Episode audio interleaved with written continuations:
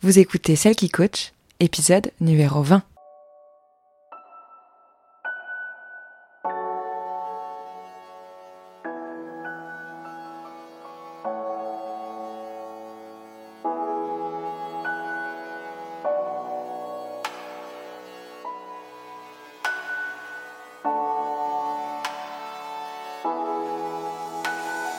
Bienvenue Vous écoutez Celle qui coach, l'émission qui vous aide à renouer avec vous-même pour vous épanouir et briller de votre plus bel éclat dans tous les domaines de votre vie. Je m'appelle Laure Sylvestre et je suis votre hôte.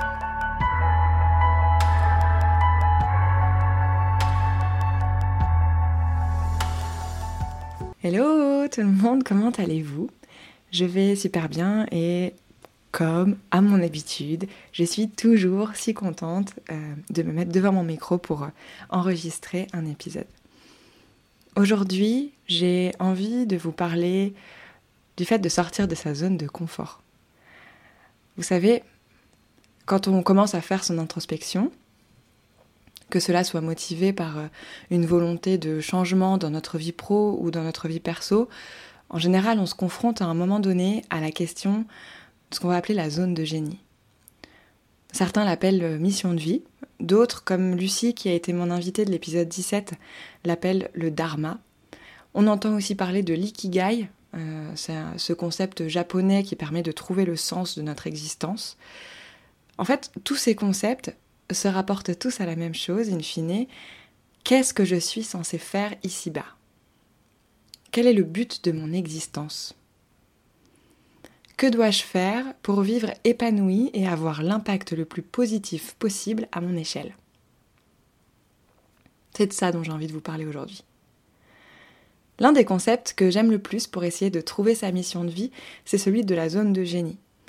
C'est tiré de l'ouvrage best-seller qui s'appelle The Big Leap, le grand saut, de Gay Hendricks. Et la zone de génie, pour lui, fait partie d'un ensemble de quatre zones dans lesquelles nous évoluons constamment la zone d'incompétence, la zone de compétence, la zone d'excellence et la fameuse zone de génie. Pour chaque, zone, pardon, on retrouve son lot de batailles, de déroutes et de réalisations. J'ai envie qu'on voit plus dans le détail quelles sont toutes ces zones et puis si vous le voulez bien, je vais vous donner des exemples en fait euh, euh, pris de ma propre vie pour que ça puisse vous illustrer ce passage d'une zone à l'autre et, euh, de, ce que, ça signifie d'être dans une zone plutôt que dans une autre. La zone d'incompétence, c'est par définition la zone des tâches que nous faisons parce qu'on doit les faire, mais pour lesquelles nous sommes ni doués ni passionnés.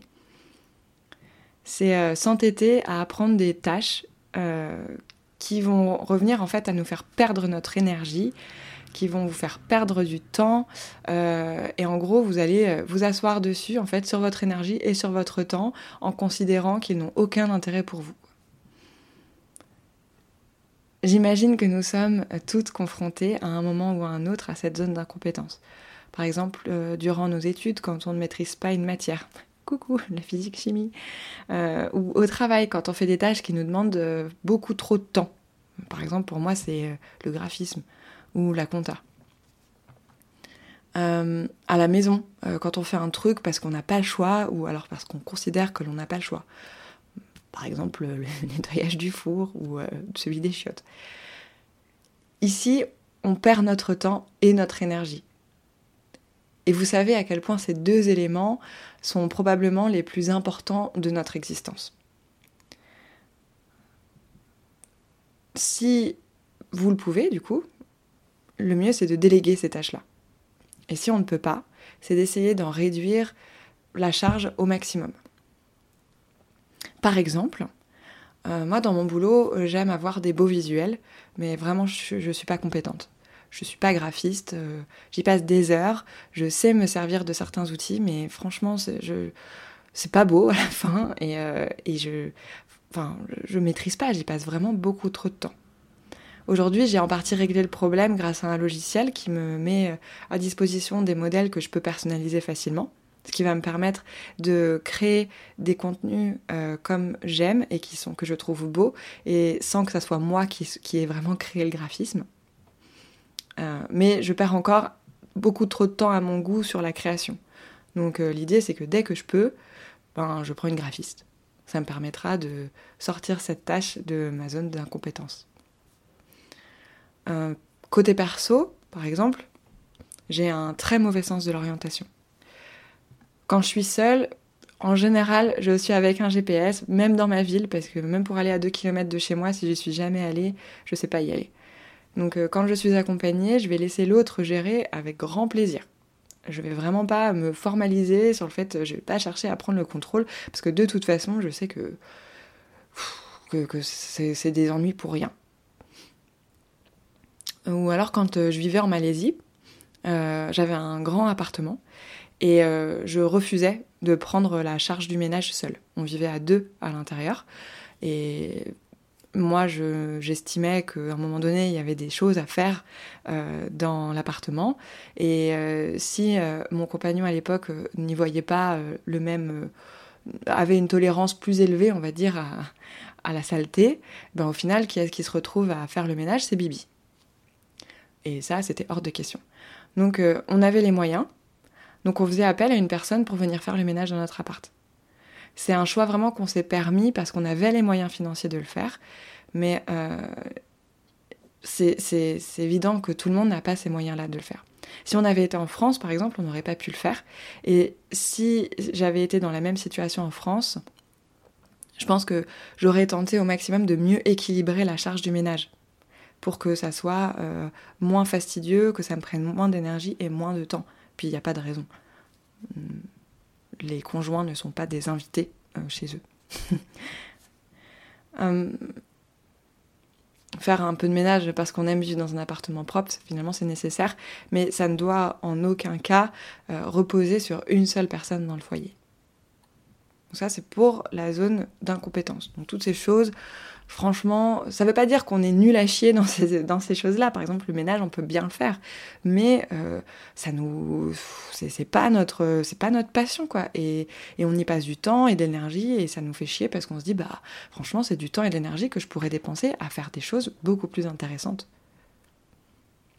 Donc là, vraiment, l'idée de cette zone-là, c'est de réussir à trouver ces tâches qui nous prennent trop de temps et trop d'énergie et de trouver un moyen d'alléger leur charge, soit en déléguant à quelqu'un qui fait ça mieux que nous et qui aime faire ça, soit en trouvant des moyens technologiques de, de, diminuer la charge.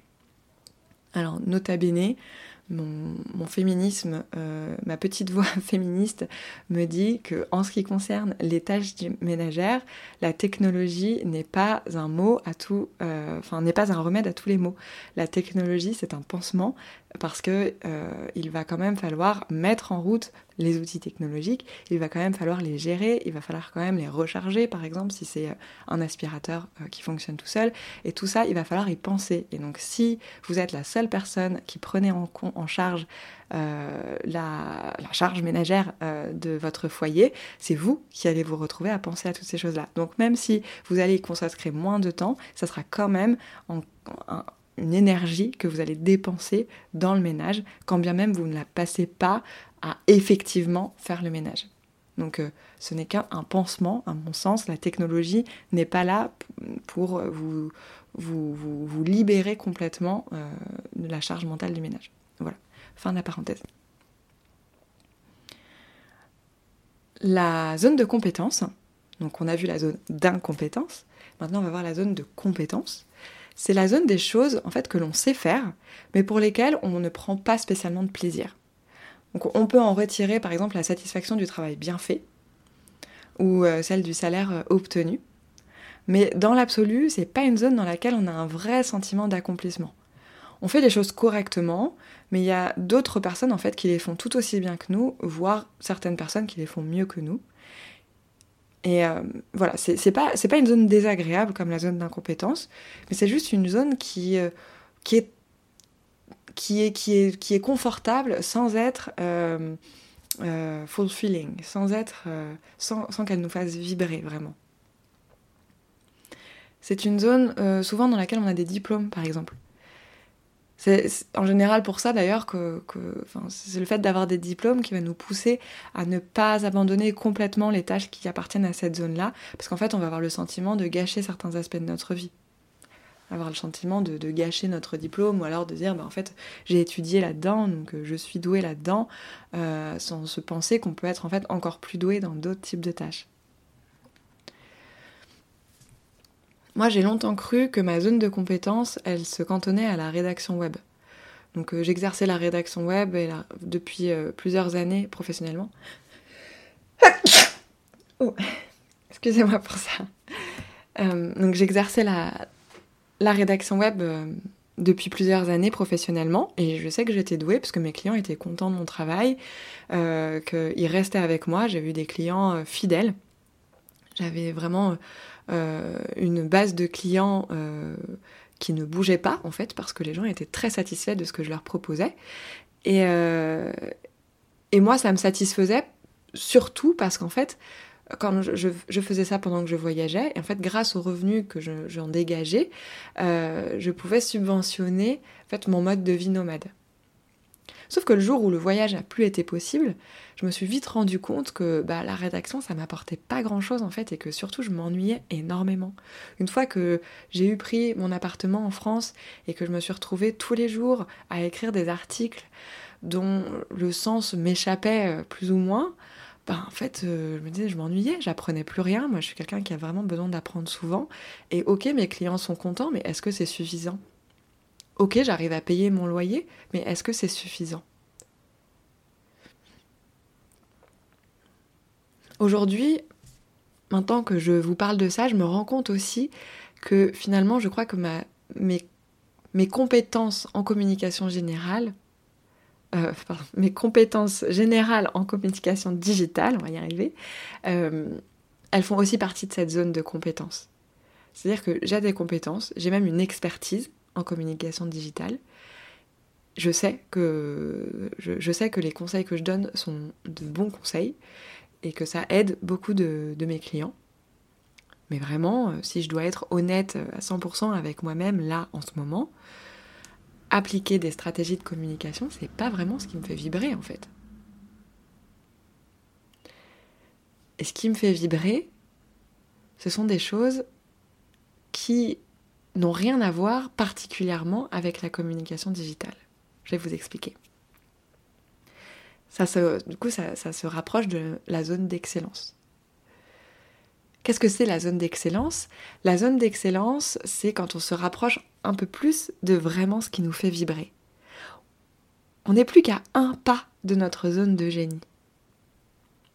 La zone d'excellence, ça correspond grosso modo aux choses que l'on fait très bien et pour lesquelles nous sommes reconnus. La zone d'excellence, ça nous apporte un très bon niveau de satisfaction et notamment grâce à la, connaissance, la reconnaissance en fait des pairs. Donc que ce soit une reconnaissance matérielle à travers un très bon salaire que l'on va vous donner, des augmentations, des primes, ou une reconnaissance euh, pas matérielle mais plus émotionnelle ou euh, euh, psychologique, enfin je ne sais pas comment, comment la nommer, mais euh, voilà, de, personnes qui, vous font des compliments, qui, qui témoignent de, de, votre, de la valeur que vous leur apportez à travers votre travail ou à travers votre présence. C'est une zone qui est très valorisante en fait, la zone d'excellence. Et le piège, il est là, c'est parce que c'est aussi très confortable. Souvent d'ailleurs, on peut la confondre avec la zone de génie. Sauf que la zone d'excellence, elle manque aussi un peu de sens. Dans le fond, en fait, quand on creuse et euh, qu'on passe outre euh, la valorisation des pairs et la facilité avec laquelle on réalise les tâches aux résultats excellents, euh, ben, on peut s'interroger sur le sens profond de nos actions et de nos motivations. Est-ce qu'on fait cela parce que la valorisation nous fait du bien ou est-ce qu'on le fait parce que vraiment profondément, chaque cellule de notre corps vibre à l'idée de cette activité? Je vous disais que, la communication, ça fait partie de ma zone de compétence. Le fait de connaître les stratégies de, communication digitale à appliquer.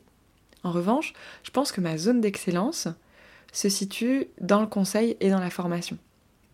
Aider les gens à penser, à créer leur plan de communication, euh, c'est ça qui m'intéresse en fait.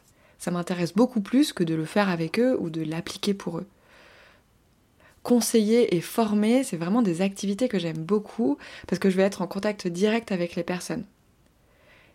Et moi, je peux parler toute la journée de sujets que je trouve super intéressants. Mais en soi, la communication, je trouve ça super intéressant. J'aime euh, la façon dont, euh, dont, on doit penser pour, euh, pour réussir à, atteindre un, but.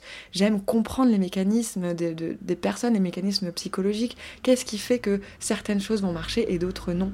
J'aime savoir comment est-ce qu'on fait pour, pour se rapprocher des personnes que l'on vise parce qu'on on sait qu'on est la bonne personne pour les servir. J'aime réfléchir à tout ça et euh, j'aime les outils numériques et donc les deux ensemble m'amènent euh, naturellement à la communication digitale. Mais ce qui m'intéresse, c'est pas de mettre en place une newsletter ou euh, de créer un feed Instagram ou Facebook. Non, ce qui m'intéresse, ça va être toute la pensée stratégique derrière. Et ce qui m'intéresse, c'est de donner ces conseils-là et de réfléchir en binôme avec mes clients à comment est-ce que eux peuvent sortir le meilleur d'eux-mêmes et le matérialiser pour euh, réussir à atteindre leurs objectifs. Et puis, je sais que je suis dans ma zone zone d'excellence à cet endroit-là parce que les retours que j'ai euh, de mes étudiants, les retours que j'ai des équipes pédagogiques et de mes clientes sont vraiment précieux et ça me galvanise. Quand je, sors d'avoir donné un cours ou quand je sors euh, d'une séance de coaching, moi je me sens je me sens, je me sens refaite, quoi. Je suis, je, suis euh, au top de, la joie. J'ai vraiment eu la sensation de servir et d'être et d'être d'être reconnue pour ça, mais d'avoir pu aider vraiment. Je me sens reconnue et je me sens appréciée. Mais est-ce que pour autant, ça c'est ma zone de génie? La zone de génie, votre zone de génie, c'est cette zone, euh, généralement inconnue, d'accord Dans laquelle vous vous sentez complètement nourri et complètement à votre, à votre place. Guy Hendrix dit que c'est la zone des miracles. Alors, ce n'est ni facile ni simple d'y accéder, vraiment, mais quand on y est, on a ce sentiment que tout est possible. Il y a un signe qui prouve qu'on s'en approche, c'est quand on a peur quand on a des doutes qui apparaissent et quand on manque de confiance en soi. Ça veut dire qu'on sort de notre zone de confort. Et la zone d'excellence qu'on a vue juste avant, c'est notre zone de confort. C'est probablement la zone la plus confortable parce qu'on fait des choses que l'on aime, pour lesquelles on est reconnu, qui nous apportent une satisfaction euh, émotionnelle, matérielle, mais qui, dans le fond, manque un petit peu de sens. N'empêche que tout ça, c'est super confortable. Je veux dire, vivre très correctement euh, d'une situation, euh, se sentir, euh, voilà, ne pas avoir de problème d'argent, sentir que tout se passe bien dans son travail, dans, ses relations personnelles et, et, familiales, sentir que vraiment on est à notre place là. On est à notre place. Les gens nous trouvent bien ici, nous on se trouve bien ici, mais peut-être qu'à un moment donné, en fait, on commence à tourner en rond. C'est là que, que la peur va arriver. Parce que quand on va se poser la question de pourquoi j'ai l'impression quand même de, faire, de tourner un petit peu à vide à certains moments, pourquoi j'ai quand même ce, ce sentiment de hum, je sais pas, c'est bien, mais je sais pas, il y a, y a, un petit truc en plus là derrière, là derrière que j'ai du mal à identifier. Et peut-être que j'ai pas très envie d'identifier parce que, parce que l'inconnu ça fait peur. Parce que je sais pas vers quoi je vais aller. Ça, cette peur-là, ou alors quand, euh, quand on vous propose une nouvelle chose et que ça vous attire, mais qu'en même temps ça vous fait super peur parce que vous dites non mais moi je suis incapable de faire ça. Quand on vous propose de, de, faire, euh, de, de, parler devant un public, vous dites mais non mais moi je suis incapable. Et en même temps, vous avez des frissons d'excitation. En même temps, l'idée de vous sur scène à discuter avec des personnes, ben en soi, tiens ça, il y a un petit côté euh, qui vous plaît quoi. Parce que quand on vous propose, on vous dit mais pourquoi t'écrirais pas un livre? Bah, Tu dis mais non, n'importe quoi, moi je peux pas écrire un livre. Et en même temps, quand vous êtes posé chez vous, dans votre lit, en train de penser à vous-même qui écrit un livre, qui écrivait un livre, eh ben, il y a un petit truc euh, assez excitant là-dedans. N'empêche que vous avez peur.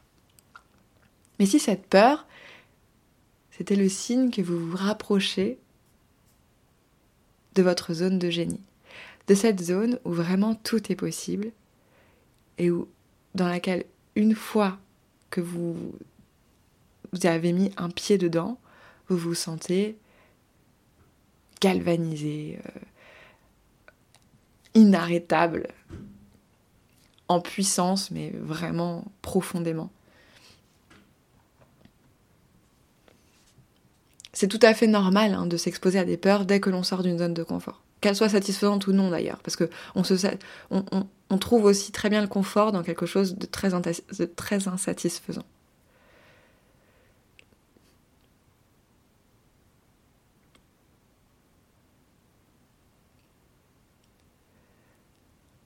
J'ai envie aussi de, de, vous, de vous faire remarquer une chose, c'est que cette zone de génie, c'est un processus évolutif. Et que ce que vous identifiez comme votre zone de génie actuellement, si vous en identifiez une, ça ne sera probablement plus la même dans quelques années. Comme tout processus dans la vie, il faut du temps, donc du temps pour identifier, du temps pour analyser, pour comprendre, pour agir et pour transcender. Et puis il nous faut du temps pour recommencer. Parce que c'est que ça la vie, c'est un cycle, on fait que répéter et répéter les mêmes choses, les mêmes processus de transformation. Moi je ne sais pas encore quelle est ma zone de génie. Enfin, je sais qu'il y a des choses dans lesquelles je suis très bonne et pour lesquelles je reçois des éloges régulièrement. Par exemple, la prise de parole, euh, en public, les discours, l'écoute, la bienveillance. Et même si j'ai quelques idées, je ne sais pas encore tout à fait comment ces talents peuvent s'articuler autour d'une activité qui me permettra de plonger pleinement dans ma zone de génie. Mais c'est pas grave en fait, parce que le propre de la zone de génie, c'est qu'elle est mouvante, c'est qu'elle évolue en fonction de nous. Même si aujourd'hui j'arrivais à savoir exactement quelle est ma zone de génie, demain, le curseur sera déplacé et ce qui est aujourd'hui ma zone de génie, demain sera probablement ma zone d'excellence. L'idée, en fait, c'est de tendre et d'augmenter petit à petit le temps que nous passons à nous sentir bien, en phase, alignés, joyeux et dans l'amour. L'idée, c'est d'être dans la joie de l'instant présent, pas dans la nostalgie du passé, ni dans les inquiétudes de l'avenir. L'idée, c'est vraiment de réussir à naviguer d'un instant à l'autre en restant confiante et prête à donner et à recevoir de l'amour. La zone de génie, c'est pas euh, un palier que l'on atteint à un certain moment et dans lequel on va s'affaler au fur et à mesure des années parce que c'est confortable et qu'on s'y sent bien. Ça, c'est la zone d'excellence. Ça veut dire qu'en fait, à mesure que la vie fait son œuvre, à mesure que vous grandissez, à mesure que vous montez en compétences, que vous gagnez en assurance, votre zone de génie, elle se déplace. Et ce qui vous paraît être aujourd'hui votre zone de génie devrait être demain votre zone d'excellence. Parce que la vie c'est comme ça et qu'on ne peut pas empêcher notre évolution. Sauf à vouloir s'empêcher, de manière consciente ou non, de vivre pleinement dans la joie et le plaisir permanent. Et là, on atteint ce que Gay Hendricks appelle le problème de la limite supérieure. Le problème de la limite supérieure, c'est notre faculté euh, presque innée, j'ai envie de dire, à nous auto-saboter. Parce que dans le fond, on croit que l'on ne mérite pas cette joie dans tous les domaines. Mais on le croit souvent inconsciemment. Et l'auto-sabotage peut se manifester de plein de façons différentes. Euh, par la procrastination, par la répétition de schémas toxiques, par les disputes, par la maladie, etc. Toutes ces choses en fait qui viennent nous créer des problèmes pour nous empêcher d'être complètement et parfaitement épanouis. Comme si on ne pouvait pas avoir et la réussite professionnelle et la réussite matérielle et la réussite euh, relationnelle, euh, tout ça en même temps.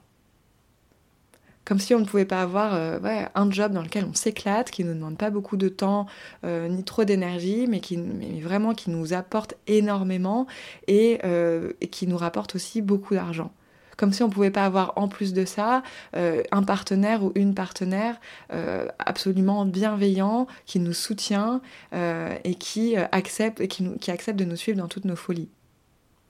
Comme si on ne pouvait pas avoir en plus une famille présente, aimante, qui ne, juste a confiance en nous.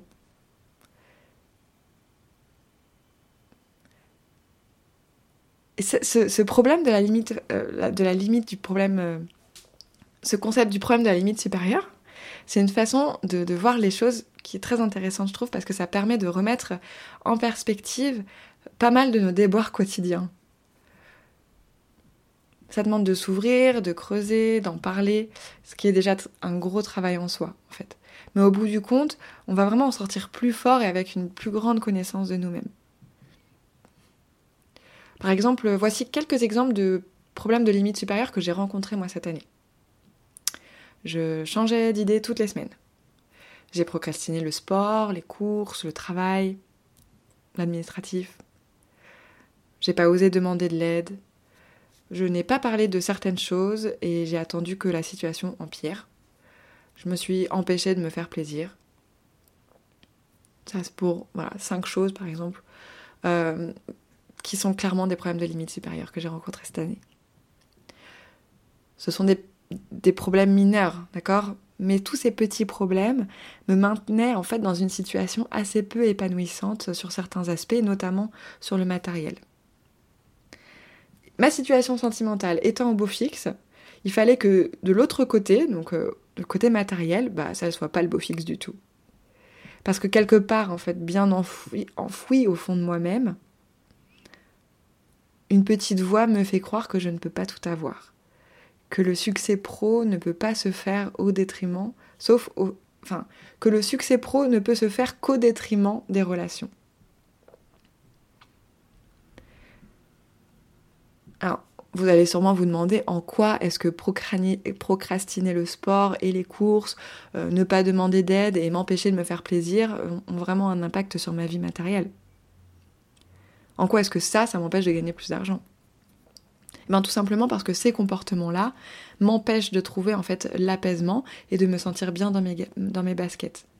Autrement dit, ben, si je ne fais pas ça, si je ne fais pas le sport, si je ne suis pas organisée dans mes courses, euh, le fait de ne pas oser demander de l'aide ou de, de, me sentir coupable à chaque fois que j'ai envie de me faire plaisir, ben ça me stresse, ça c'est vraiment la porte ouverte aux inquiétudes et en fait ça me paralyse. Donc euh, ben je ne fais rien. Et puis mes inquiétudes, elles deviennent des prédictions. Et normal, j'ai rien fait pour changer les choses. Le jour où j'ai commencé à reprendre les choses en main, c'est là que la voie s'est éclairée. Le jour où j'ai arrêté de procrastiner le sport, que je me suis forcée à faire au moins 20 minutes de yoga chaque jour, que je me suis dit, bon allez alors, tu te poses, tu refais tes menus, tu refais tes listes de courses, parce que moi c'est comme ça que je fonctionne et que je me sens bien. Tout le monde n'est pas obligé de se sentir bien comme ça. Le jour où j'ai fait ça, où j'ai refait ça, le jour où j'ai accepté que je pouvais euh, enfin, demander de l'aide et que j'ai accepté cette aide. Le jour où je me suis rendu compte que j'avais pas à culpabiliser de me faire plaisir et qu'au contraire c'était juste sain de se faire plaisir même quand on n'a pas beaucoup d'argent, et ben là, les choses se sont ouvertes parce que je me suis sentie beaucoup mieux en fait, beaucoup plus apaisée, beaucoup plus en confiance. Ce que j'ai fait, c'est que j'ai d'abord décidé d'arrêter de me court-circuiter en changeant d'idée chaque semaine, par exemple je me suis posée et puis j'ai empêché euh, Laure la stagiaire de remettre en question les décisions de Laure la bosse. et puis j'ai pris du temps pour moi, pour réorganiser ma vie comme je l'aime. Donc euh, comme je vous le disais, c'est en, en, prenant le temps d'avoir un appartement propre, avoir un frigo plein, tout en passant le moins de temps possible à penser à ces tâches-là. J'ai aussi demandé de l'aide, j'ai accepté l'aide et ça, ça a été vraiment un très gros pas. Et puis j'ai arrêté de, de, culpabiliser, de me faire plaisir.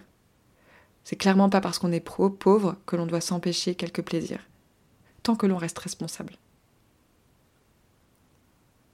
Tout ça s'est mis en place au fur et à mesure des mois, jusqu'à ce que cet été, ma situation se débloque, grâce à une proposition de mission qui me permet d'assurer un avenir matériel bien plus serein très prochainement. Quand j'ai compris que je me sabotais par peur de ne pas y arriver, euh, trouver vraiment la discipline qui me manquait a été beaucoup plus facile. Il y a quelque chose en moi qui a shifté en fait. Parce que j'ai décidé d'arrêter en fait de me saboter. Parce que tant que j'avais ce comportement-là, les résultats ne changeraient pas. Alors aujourd'hui, là, à l'heure où je vous parle, tout n'est pas gagné, d'accord? Mais j'ai déjà pu voir ces dernières semaines que, d'ailleurs, tout n'est pas gagné parce que, effectivement, excusez-moi, mes idées se, mélangent un petit peu dans ma tête. Euh, mais oui, je, sais que tout n'est pas gagné aujourd'hui parce que j'ai pu voir que ces dernières semaines, maintenant que le matériel va mieux, ben, mon mental, il me fait croire qu'il y a des problèmes dans mes relations. Mais c'est faux. Rationnellement, c'est faux. Il n'y a pas de problème dans mes relations. Les seuls problèmes qu'il y a sont entre moi et moi-même, parce que quelque part, encore, cette croyance que je ne mérite pas tout ce bonheur, elle est encore présente. Et c'est ça le travail vers la zone de génie. C'est celui-ci. C'est déceler tous ces moments où l'on fait face à des problèmes qui n'en sont pas vraiment et qui ne sont que les symptômes en fait de peur et de croyances qui sont implantés depuis beaucoup trop longtemps. Et, et parfois depuis plus longtemps que notre propre vie. Alors, mon petit exercice aujourd'hui, pour vous, c'est que je vous encourage vivement à porter ce regard sur votre expérience de la vie. Quels sont les événements qui vous font cogiter qui créent des contractions à l'intérieur de vous, des restrictions, des exaspérations? Quels sont les problèmes que vous avez? Et essayez de les envisager selon le prisme de cette limite supérieure. Et derrière, en fait, se cache probablement la zone suivante que vous devez traverser pour atteindre votre zone de génie. Je vous laisse méditer là-dessus et je vous dis à la semaine prochaine. Salut